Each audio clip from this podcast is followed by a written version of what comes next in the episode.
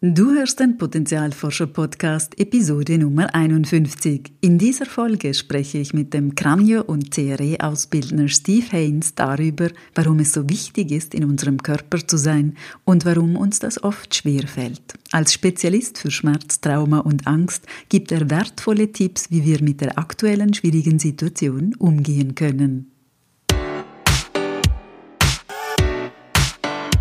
Willkommen beim Potenzialforscher Podcast für mehr Freude, Erfüllung und Sinn im Leben. Ich bin dein Potenzialforscher Coach Christina Schaka. Hallo liebe Potenzialforscherin, hallo lieber Potenzialforscher. Steve Haynes, mein heutiger Gast im Potenzialforscher-Podcast, ist einer meiner ehemaligen Kraniosakrallehrer. Ich schätze seine einzigartige Fähigkeit, komplizierte Zusammenhänge einfach und klar darzustellen. Er unterrichtet Kraniosakraltherapie und TRE rund um den Globus. Steve nennt sich selbst einen Bodyworker.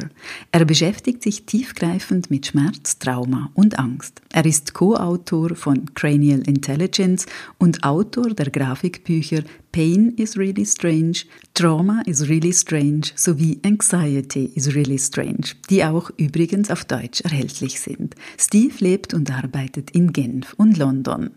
Das Interview führen wir auf Englisch, deshalb auch ein kurzes Intro auf Englisch. Steve Haines, my guest in the Potenzialforscher podcast today, is one of my former teachers for craniosacral therapy. I really like his capacity to explain very complicated things in a very clear and simple way. Besides craniosacral therapy, he teaches also TRE, what means trauma releasing exercising around the world. Steve calls himself a body worker. He is specialized in pain, trauma, and anxiety, and also wrote several books about it. He lives and works in Geneva and in London. Hello, Steve. I really appreciate that you are on this podcast show, and um, thanks for being here. Yeah, no, great to touch base again. Uh, it's been a while since we've talked, and I remember working with you. So great. Um, Steve, let's start with a personal question. Usually, you travel around the world teaching uh, craniosacral therapy and TRE, and um, now you are stranded in Geneva because of the coronavirus. How do you handle the situation? What helps you? Yeah, uh, running has been the saving grace at the moment. Um, uh, but it's been hard to structure my time. You know, I've had a very busy calendar set up. Three week, three months of traveling and teaching, uh, mostly Europe and Ireland, and that's all gone. So yeah, I'm still learning. If I'm entirely honest, I've been cooking more having more elaborate coffee rituals, a bit of meditation.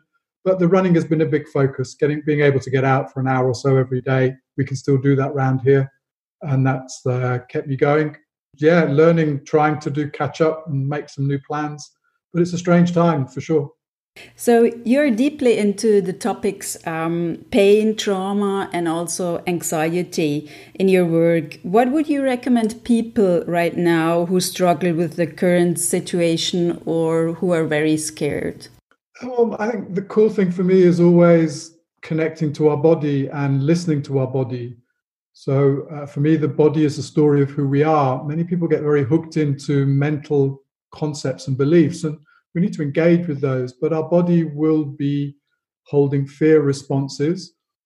And by acknowledging the feeling states inside of us, we can transcend our feeling states or generate choices. So we may be feeling angry or stuck or fearful, and that's going to change how our physiology works. Our heart will be beating a little quicker, our muscles will be a bit tighter, our belly will be cramping and switched off. We don't need a belly when we're running away from a tiger, so we tend to switch off long term projects like digestion. So, really, the primary thing is just the first step is to acknowledge your body's needs and to be skillful at learning to, to pay attention to that. And then out of that comes choices. So, I think the first big step is really pay attention to your body and value that you are struggling. It is very different. Everybody's having to adapt, and everybody's got friends or family or work that has changed quite radically. And even if you are feeling resourced, your body's going to creep up on you if you and you can avoid that by paying more attention to it. thank you um, you are teaching tre uh, what, what means trauma releasing exercises can you tell us about that more Yeah, it's a very novel paradigm developed by David Berceli. There's two nice metaphors around TRE. First is, well, the essential thing around TRE is shaking. So we set up an involuntary tremor in the body. Um, and we found that the tremor helps people release tension, so trauma releasing exercises. The model, core model might be that we're braced against life. We go through an overwhelming experience. We have a lot of stress in our lives and we tighten up or we speed up to, to try and cope. And we can get stuck in that fight or flight response, that speedy, go quick model of being in the world. And the initial, very clear idea was that we shake to release tension. So, all those muscles, your diaphragm, your psoas, your back muscles, your chest muscles that are sort of switched on, your jaw muscles that are switched on to try and help you cope or run or fight or, or kind of move away or deal with danger by speeding up we can kind of switch those off and help you come out of that protective reflex.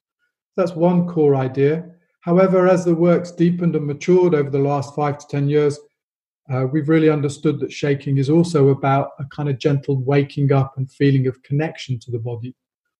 So you might say that shaking generates new feelings of connection and ease and joy. And that helps us come out of freeze state. So, another response to being overwhelmed is collapsing, freezing, disappearing from our body. We might see shaking as a gentle stimulus to wake up, feel more joy, more connection, and to learn how to feel what's actually happening in our body. So, the novelty around TRE is a simple set of seven exercises that tire the body out, a little bit of stretching, a little bit of ritual and routine. Just very clever, just 15 minutes of the preparatory exercises. Then we invite people to lie down. Um, we call it a butterfly position. The knees are kind of on the back, knees, uh, soles of the feet together, knees apart. Gently bring the knees together, and that sets up a gentle shaking mechanism. And then that can move throughout the body in interesting and creative ways. And that's that's the paradigm really. Get people shaking, get people more connected, help them release tension, and it's a self-regulating tool, a tool that people can do for themselves. Oh, that's that, that's what I wanted to ask. Can uh, people do it on their own, or do they need, um, you know, like a coach or a counselor for that, or how does that work? Yeah, three main ways of learning TRE. Uh, you can do it as a sort of normal one-to-one therapeutic process so have an individual session and someone guides you through we might recommend that initially for people with very complex needs uh, some people learn in groups so maybe a bit like a yoga class you know one teacher 15 20 20 people and you can uh, the teacher will talk you through the seven exercises and how to go into the shakes how to stop the shakes how to pay attention to them but also quite amazingly, uh, the, the, the really democratic, incredible thing about TRE is people can learn it for themselves. So there's a phone app. Uh, the, the sequence is available online now for the last few months. Uh, you can read a book, uh, various ways, a little of uh, get a leaflet about how to do the exercises. Uh, and we found that's been incredibly safe for people. Uh, we would frame it as TRE is a tool to help you feel more connected to your body. And a little bit like meditation, you learn to meditate, and it's a tool that of you healing you. You might need guidance or support to learn some of the basics, but also it's your body. Bodies are sort of, it's a very primitive, natural reflex. So we're letting something that's deeply natural kind of uh, work through your system. And um, on that level, we really trust it as a very safe paradigm. So yes, people can learn on their own. And our experience, David Berceli, I think that's quite an amazing moment for him to make that choice, to make the exercise sequence available and teach people about shaking and how it's joyful process of connecting to the body. And our experience has been that's been overwhelmingly safe. With you know, trauma is complex and and meeting your body is complex, and we're, we're there to guide you. So groups and one-to-one sessions are available for people who initially that process a little bit more fearful or difficult. Does that make sense? Yes, and um, I, I, read a quote on your website um, that I would like to read. Uh, it says, "Once you have learned the exercises and um, and can feel and allow the tremors, you just let the body do its own healing." So that sounds quite easy. Is it that easy? Yeah, well, uh, I've been teaching uh, for a long time, you know, as you craniosacral therapy and um, the and I've treatments of uh, chiropractic and um, and massage. All those things are in my history. I get more good feedback from teaching uh, TRE classes than I have done from, you know, all those other therapies, and I think I'm pretty good at some of those. And so it's you can meet a lot of people by teaching groups and safely introducing uh, a really interesting clever way of meeting the body. And my experience our experience is a worldwide community we believe over 2 million people have gone through the shaking process now and have learned how to shake is one of overwhelming um, a movement towards health. So yes uh, bodies are amazing. Uh, one of the things that hooked me into TRE was david Berceli said that we wouldn't be here as a human species unless we'd learned to survive and thrive actually over tra- after traumatic events. So yes, we do we do get activated. We do go into go going quick fight or flight, or we do go into freeze mode. And when the, the definition of trauma was first came through, there became a little bit of a victim culture. The idea that this has happened to you and you were fixed and your brain was changed, your body was changed. It was very hard to come out of. And I want to honor, yes, sometimes people do get stuck. But the literature is very clear. Depending on what you read, 30 to 70% of people, after an overwhelming experience, within six months define themselves as being happier, life has more meaning, and that they've learned and grown from that experience. And this is the really difficult stuff the death of a loved one, horrible car accidents, um, you know, traumatic, overwhelming events. So, human beings actually, we've evolved to grow from stressful appearances. That which doesn't kill, no. Um, what's the Nietzsche quote? Uh, that which doesn't kill me makes me stronger. I, I, yeah, I can't actually remember the quote, but that's the paradigm we actually learn, and that's fundamental to humans. So, we have these mechanisms that switch on very quickly to help us respond to danger. However, if we get it right, we can switch off quite quickly, and that frees up human beings to do much more interesting and joyful things. So, yeah, I'd say within our genetics, there is this gift of our ability to transcend our suffering and actually to become stronger and learn from it. And that adaptability is a fundamental feature of being human. It's a lot about being safe in our bodies. Why is that so important? Because in normal daily life we live like you know more in our minds than in, in our body. Why body why is it so important to come back to the body? Yeah, that's a big question. Um, the best theorist around this i think is stephen porges. Uh, so he has a model called the polyvagal theory. And he has really demonstrated i believe that um, one of the most essential questions a human being is answering is am i safe or not if there is the perception of danger or the habitual response to stimuli as if they're dangerous, then our physiology goes down pathways of fight or flight or freeze. So it turns out uh, basically all emotions, all thought are founded on this underlying framework of am I safe?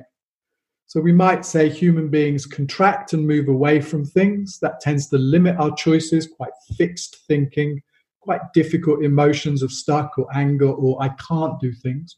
Or we have this sense of safety and novelty and we can move towards things, explore and be creative. And human beings function better when we have this open, flexible, spacious way of exploring the world.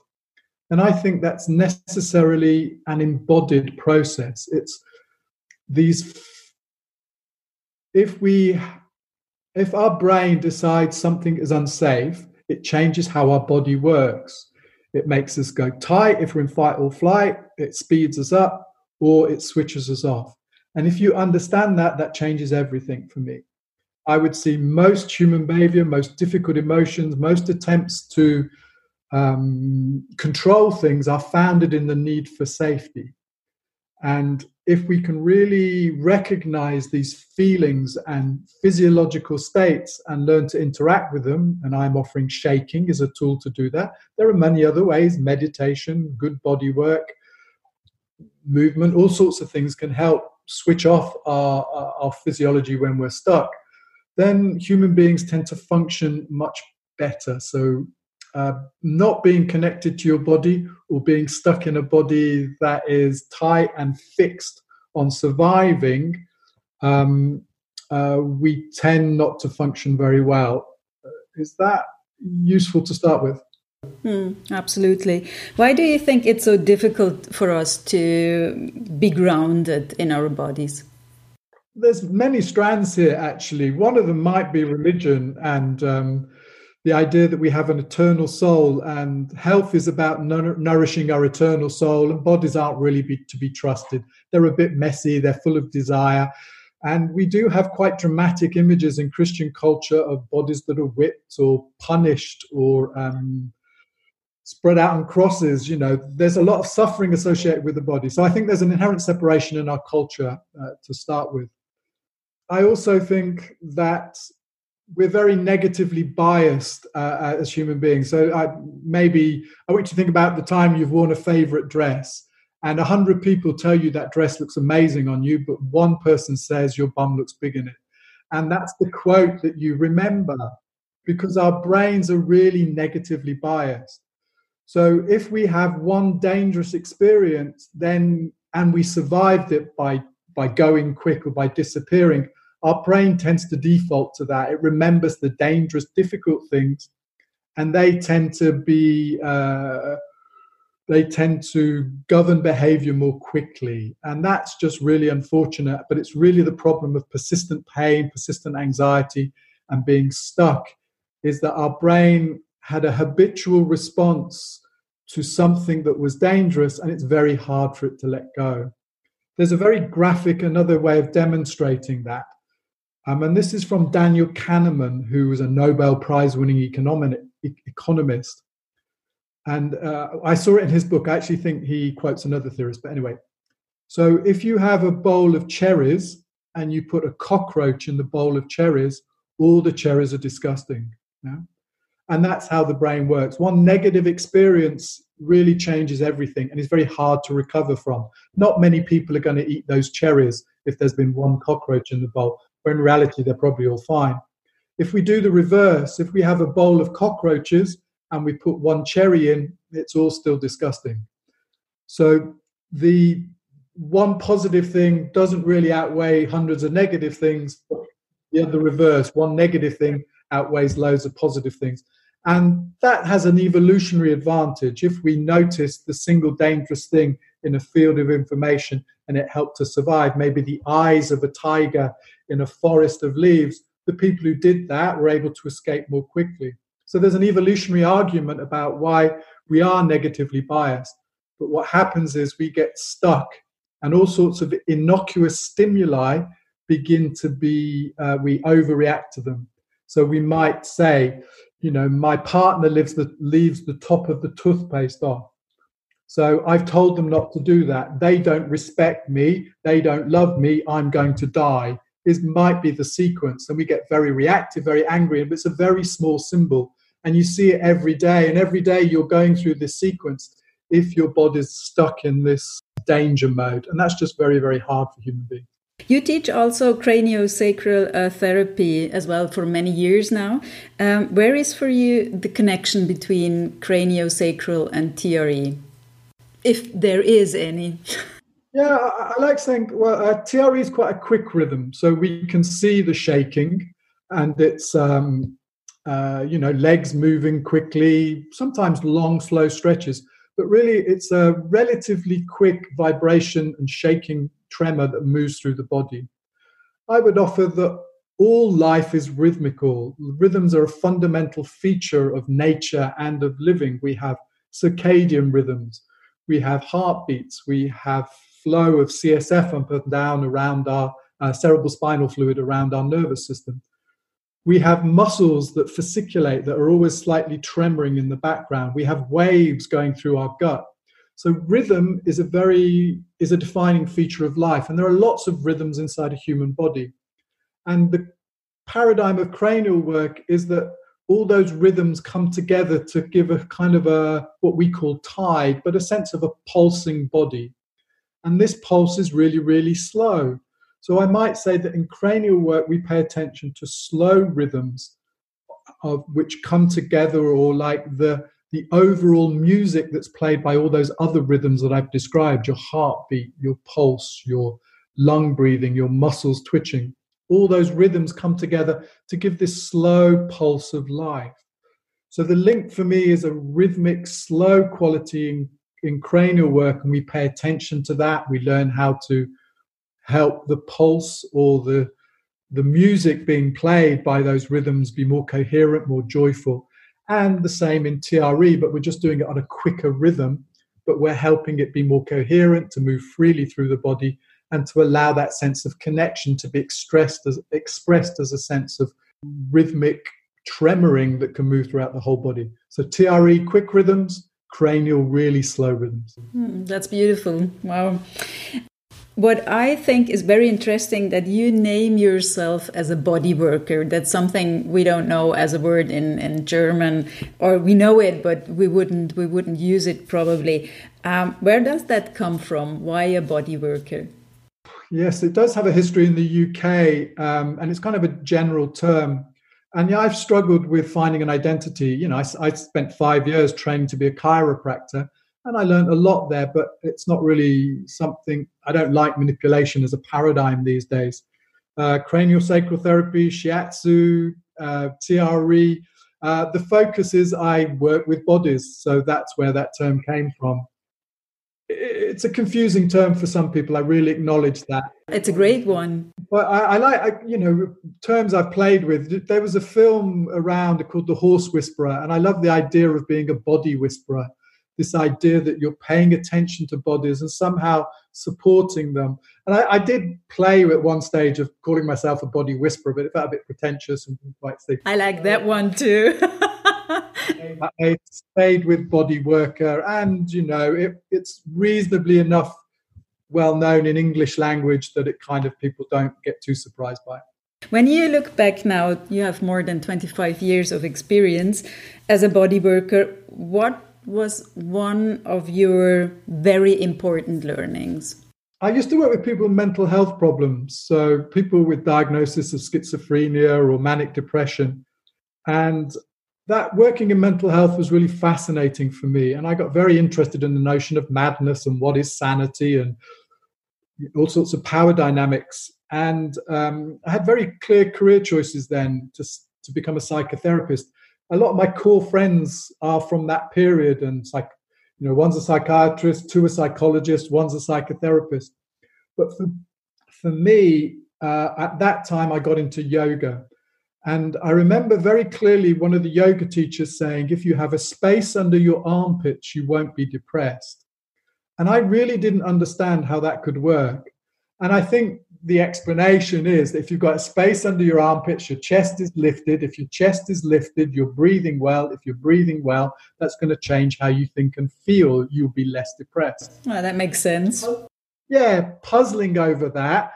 And then the experience of doing yoga and realizing that actually I felt much healthier when I paid attention to my body. I, I really got into yoga for uh, 13, 14 years. Um, I'm an ex yogi now, but it was very, very important to me. So that was a really landmark moment the idea that I could improve my mental health by working through my body. And there's a 5,000 years of history of doing that in the yogi tradition. That really set me on a path of working with the body. So most of my friends at that time stayed and became amazing psychiatrists, psychotherapists but for me, I specialized in working with bodies. So, yeah, yoga and the gift of realizing that by breathing better, moving better, feeling more connected, we can change our mental health. Um, that was a very early learning from the yoga experience. You also uh, wrote two books. Can you tell us a little bit about that? Yeah, it's actually four books. Um, four already? I'm not up to date. or you you are too fast. so, cranial intelligence. We wrote uh, wrote a a book about cranial psychotherapy, myself and Ged Sumner. Uh, but I've done the recently though it's been three comic books. Uh, Pain is really strange, uh, Trauma is really strange, and Anxiety is really strange. The pain one was the first one, so it was the idea was a short and sweet comic book, very graphic, uh, very simple ideas, but complex ideas simply explained with a kind of little bit of science uh, underneath to help people ground these uh, these simple paradigms. So because I've been a teacher for a long time, learning to try and explain things simply to people and needing simple explanations for myself, and I, I put a lot of effort into my presentations and I really like good visuals. I think you know a story, a picture is better than a thousand words. So that was the impetus, and I uh, was incredibly lucky finding a young artist who just graduated from college. And our first, the first book went really, really well. Very lucky with the publisher as well. Uh, they had a person who'd written a comic book before on their staff. So that team worked really well to create a 32 page comic book. And I've been amazed just how well it's done, um, explaining fairly complex ideas around pain, but using really amazing graphics with a little narrator uh, working through. And um, yeah, the comic books have been great. The first one was pain and just exploring some of the counterintuitive ideas around pain. And then the trauma book did really well. The trauma one is the best selling one. And then the anxiety one we did two years ago, that actually won an award, which made me very happy. Uh, they're now translated into uh, French, German, Chinese, and one of them's in Korean as well. So they've, they've been it's been really lovely five years, and they've really grown in a way that's quite surprised me. Um, Congratulations! Yeah. Thank you very much. Last year, yes, they were translated into German. Yeah, fantastic. But they're they're freely available. Do you plan another one? Yeah, well, the, uh, at the moment, I'm waiting to hear from the publisher. So in this lockdown and my enforced being at home for a few months, uh, I was lucky enough. The publisher had asked me about it, and we've made a proposal. Hopefully, touch is really strange will be the next one. Just exploring how touch works for masseurs and, and human beings in general, really. So, so you can um, use this time of uh, the coronavirus for a, for another book for a good thing. that's, that's, the goal. Yep. Uh, the artist, um, unfortunately, the artist has had some work cancelled. Well, has had some work cancelled because of coronavirus. So she's got a bit of space. I've got a ton of space. The publishers are hopefully interested. We'll hear in a week or a few days. And if that goes ahead, then Touch is Really Strange will be the next. Hey, great. Sounds great. What drives you? What is your passion in your life? Most people don't know how powerful feeling is. Uh, so I might say, keep feeling, keep feeling, keep feeling. It's so important to be skillful at this process and it changes so many things. So, from people being stuck in what might be classically seen as mental health problems, depression or anger or anxiety, if you learn to feel and get connected to your body, then you can change emotional stories and belief systems and you know complex constructs we have about not being good enough or, or i'm an angry person or i'm someone who's a failure or i don't think well enough. Again if we root ourselves in safety in our body we realize that a lot of those very powerful defining life statements are rooted in early experiences.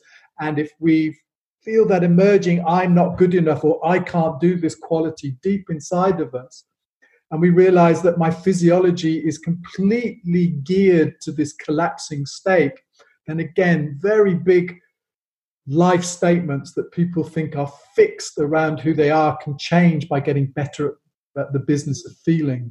So that's really powerful for me.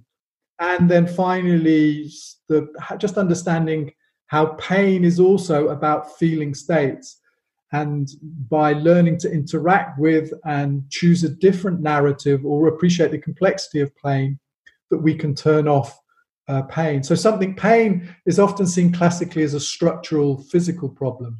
Anxiety is seen as an emotional problem and trauma is seen as a mental problem or psychological problems. And the, the link for all of them i think is rooted in the ability to feel so my passion is trying to communicate that by connecting to our body, we can change all these things, and we have a huge amount of adaptability and creativity within inside of us. And uh, trying to find ways of communicating that to people, trying to help my clients find this sense of joy and agency in them is uh, really exciting work and uh, never dull, actually. Is there a, a tip you can give to the audience for for how to to be able to feel better or feel at all? Yeah, I, would say give feelings a location and a geography in your body. So there's, uh, I know, I think in German you have a metaphor, my heart's in my trousers. So this idea that your heart sinks when you're fearful. These metaphors are really have a lot of wisdom in them. So we might have, in English, we say we have a gut wrenching decision, or my heart is broken. And I want just by paying attention to where you feel something. So if I'm angry, don't just go to the concept and the why you're angry. Where do I feel angry? How do I feel angry? Is there a place? And we might find you've got a tightness around your heart or a fist in your solar plexus or your big muscles in your back are really, really tightened. And if you learn to make that link between a place in your body that gets activated, that's a huge step because then once it's moved into the theater of the body, you can play with it in different ways. You can breathe differently, you can move differently, you can relax into it, you can explore the feeling state without having to do mental tricks. You can really change the tone and sort of ease things out by helping that place in your body change through skillful awareness and movement. No, that's very helpful. Thank you. Um, if people are interested in your work, Steve, where can they find you? Yeah, bodycollege.net. So everything I do sort of gets funneled through that site now. So there's a whole bunch of blogs and resources. You can access all the books through that and uh, online trainings and courses that I run. So yeah, uh, bodycollege.net. Also, Facebook, I post fairly regularly there ideas around pain, trauma, and anxiety. So at Body College, you can find on Facebook, or it's Pain, Anxiety, and Trauma Are Really Strange. Do you do a seminar or a workshop um, about TRE in Switzerland or in Germany uh, this year? There, there, there is an, uh, a newly emerging TRE Schweiz and they've been amazing to get stuff going there. So I ran some trainings three, four years ago in Switzerland, and there's been some other trainers go through Switzerland. But now there is a cohort of people who are really passionate and trying to get TRE working in Switzerland. So a good place to start is TRE Schweiz. And we did have some plans for some courses pre-coronavirus. Uh, they will still happen, but the dates are, are changing right now. But TRE Schweiz is a really great website. There are some uh, already established professionals there who you can learn TRE from, in, particularly in the Zurich area. And there are some in the French speaking part as well. Uh, so that would be a good resource. And there will be some trainings announced uh, towards the end of this year and next year uh, in Switzerland. Steve, thank you very much for being on the show and uh, for this inspiring conversation. Thank you very much. Oh, great to talk to you, Christina. Really lovely to. Uh, uh, congratulations on your book, by the way. And Thanks. Sounds like the podcast has been going great. Ich mag den Ansatz von Steve sehr, dass der Körper der Schlüssel zu unserer Gesundheit ist, auch in seelischer oder psychologischer Hinsicht. Wenn du mehr über Steve Haynes Arbeit erfahren möchtest, findest du alle Links in den Show Notes. Falls du meinen neuen Ratgeber Die Magie deines Potenzials noch nicht gelesen hast, dann freue ich mich, wenn du mich mit einer Bestellung für dich oder deine Lieben unterstützt. Du bekommst es überall im Buchhandel als gebundene Ausgabe oder als E-Book. Einen möglichen Bestelllink findest du auf meiner Webseite. Natürlich würde ich mich unglaublich über dein Feedback und eine Rezension freuen. Danke für dein Potenzialleuchten in der Welt, deine Christina. Und denk daran, wenn wir unser Potenzial in die Welt tragen, dann ist es Magie. Etwas in uns leuchtet besonders hell.